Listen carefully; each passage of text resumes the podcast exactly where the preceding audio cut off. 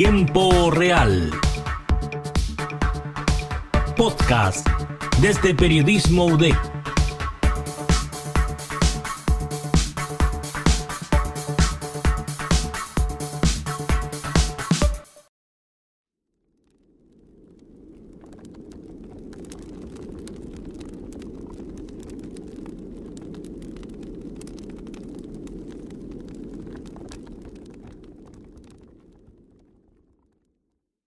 Durante los últimos años se han vuelto muy populares las imágenes de icebergs divididos en niveles, donde puedes encontrar misterios, curiosidades, ideas y hechos en general de algún tema en específico.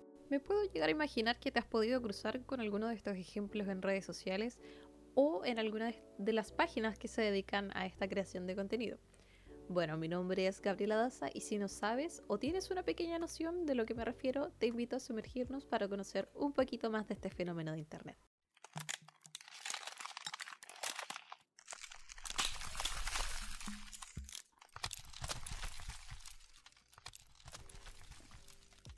Yo creo que es importante comenzar mencionando que no me refiero directamente a describir una masa de hielo en medio del océano.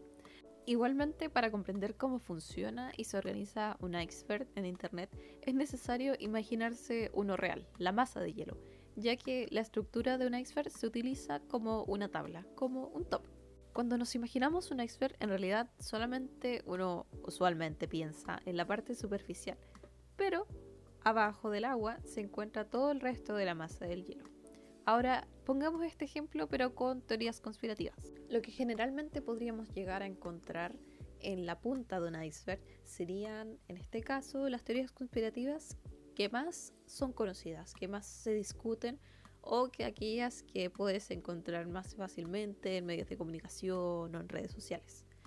Estas incluirían, por ejemplo, teorías sobre eventos históricos, encubrimientos del gobierno o incluso la influencia de ciertos grupos con poder, que son la parte visible de las conspiraciones y captan la atención del público. Sin embargo, cuando nos vamos sumergiendo debajo de esta capa superficial, nos podemos encontrar con una profundidad incluso mayor, en este caso, en el mundo de las conspiraciones. Mientras más te sumerges, para seguir con esta analogía de sumergirnos en la parte oscura de un iceberg, nos podemos ir encontrando con los subtemas que son más controversiales, perturbadores y principalmente son desconocidos. En este caso, las teorías más extrañas, desconocidas y quizás menos creíbles y fantásticas. Ahora, ¿qué temas son posibles de encontrar en un iceberg? Se han elaborado varios acerca de redes sociales, videojuegos, artistas, películas, casos reales y muchos otros temas. En realidad es posible encontrar todo tipo de temas debido a que este formato se ha convertido en una forma compacta y quizás básica para compartir datos interesantes a través de Internet. Este fenómeno ha superado los límites del Internet, pues incluso Eduardo Casas, en su libro La Red Oscura, hace referencia a esta analogía del iceberg al momento de explicar el funcionamiento de la Internet profunda o más conocida como Deep Web. Como él lo describe, y lo cito textualmente, una de estas islas de hielo capaces de hundir barcos apenas asoma por encima de la superficie una séptima parte de su volumen total. La superficie podría describirse o definirse como donde se encuentra lo menos trágico o lo menos fuerte del el tema en que se está hablando. En este contexto, igual es importante destacar que existe una gran participación de la comunidad en la creación de los icebergs en Internet, pues principalmente los temas que se tratan y los subtemas que se encuentran dentro del iceberg provienen de leyendas urbanas y de foros de conversación de comunidades virtuales. ¿Qué son estas comunidades virtuales que dan origen a los icebergs? Para el doctor Jesús Salinas, en su artículo Comunidades Virtuales y Aprendizaje Digital, una comunidad virtual, en resumen, viene a ser la experiencia de compartir con otros que no conocemos, que no vemos, en un espacio de comunicación en línea. En este sentido, gracias al Internet se construye una gran red de computadores donde cada uno proporciona individualmente su voz, su opinión y tienen la posibilidad de hablar y participar en estas comunidades. En resumen, estos grupos no poseen ningún respaldo o fuente que verifique realmente la información que entregan. Más bien, estos icebergs podríamos decir que son una invitación a investigar un poco más los temas que se presentan y finalmente generar debate y pensamiento crítico y así seguir generando nuevas historias y nuevos icebergs.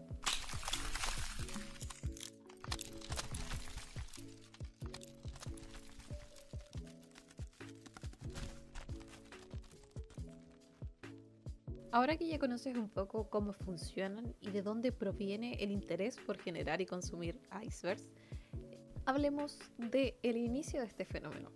El primer ejemplo conocido de esta metáfora del iceberg, como la conocemos en Internet, se subió al sitio web Imgur el 31 de mayo del 2011, no hace tantos años si lo comparamos con la creación de Internet. En ella se podía apreciar la imagen de un iceberg dividido en distintas capas con varios logos de redes sociales sobre él. En la punta de iceberg se podían ver sitios web populares, redes sociales conocidas y bajo la superficie se encontraban los sitios que solamente se podían acceder por medio de la Deep Web o la web profunda. Según el medio El Bolier, la imagen recibió más de 150.000 visitas. Quizás hoy en día esas cifras son más fáciles de alcanzar, pero hace 10 años la Internet era un sitio un poco más limitado. Ya para el año 2015 aproximadamente comenzaron a aparecer parodias de la imagen original en el connotado sitio web 4chan, el cual es un sitio web anónimo en inglés de tipo tablón de imágenes que está muy ligado a las subculturas y el activismo en Internet. La mayoría de los icebergs en ese entonces hablaban de misterios y temas paranormales, que es una tónica muy connotada en 4chan. Hace no muchos años, en 2020, el concepto volvió a masificarse gracias a un iceberg muy famoso que fue el del videojuego Super Mario 64, con secretos e incluso leyendas detrás de su creación, dando también inspiración a que los internautas utilizaran el formato de interés propio, siendo posible a día de hoy encontrar icebergs de todo lo que nos podemos imaginar. Además, páginas de Facebook y también youtubers han popularizado este interesante formato, sin embargo, sus orígenes se alejan un poco del mundo de Internet. En el sitio Psicología y Mente, el psicólogo Oscar Castillero afirma que Sigmund Freud usó esta metáfora de iceberg para describir la relación entre la mente consciente e inconsciente. De este mismo modo, el académico llamado Edward T. Hall creó el modelo cultural del iceberg en su libro Beyond Cultures de 1976, como una forma de discutir y también organizar las diferencias culturales con el mismo concepto del iceberg. Es así como la metáfora del iceberg ha demostrado ser una herramienta versátil y efectiva que se ha utilizado con éxito en una gran variedad de temas y disciplinas relacionadas con la comunicación.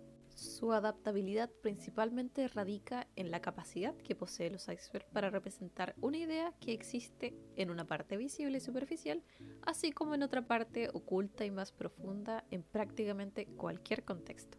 Desde la psicología hasta la sociología, pasando incluso por la literatura, la cultura pop, las leyendas urbanas, los crímenes y todo lo que te imagines, esta metáfora ha permitido a las personas comprender mejor la existencia de capas y dimensiones que no siempre son evidentes, siendo posible encontrarlas en diversos aspectos de la vida y de la sociedad. Si sientes curiosidad por sumergirte aún más en este mundo de icebergs y descubrimientos ocultos, te invito a revisar la página icebergcharts.com o también puedes escucharlos en formato podcast o verlos en videos de YouTube. Actualmente existen varios creadores y creadoras de contenido que se dedican a relatar o construir icebergs para su comunidad que son realmente entretenidos. Y si eres de Chile y te interesan las teorías conspirativas, definitivamente te recomiendo el video Iceberg Definitivo de Chile del youtuber chileno Sukistrukis. Muchas gracias por llegar hasta aquí. Recuerda que la web es un tremendo océano de conocimiento y sorpresas esperando ser descubiertas. Nos vemos en un próximo capítulo de podcast de Tiempo Real UDEC. Chao, chao.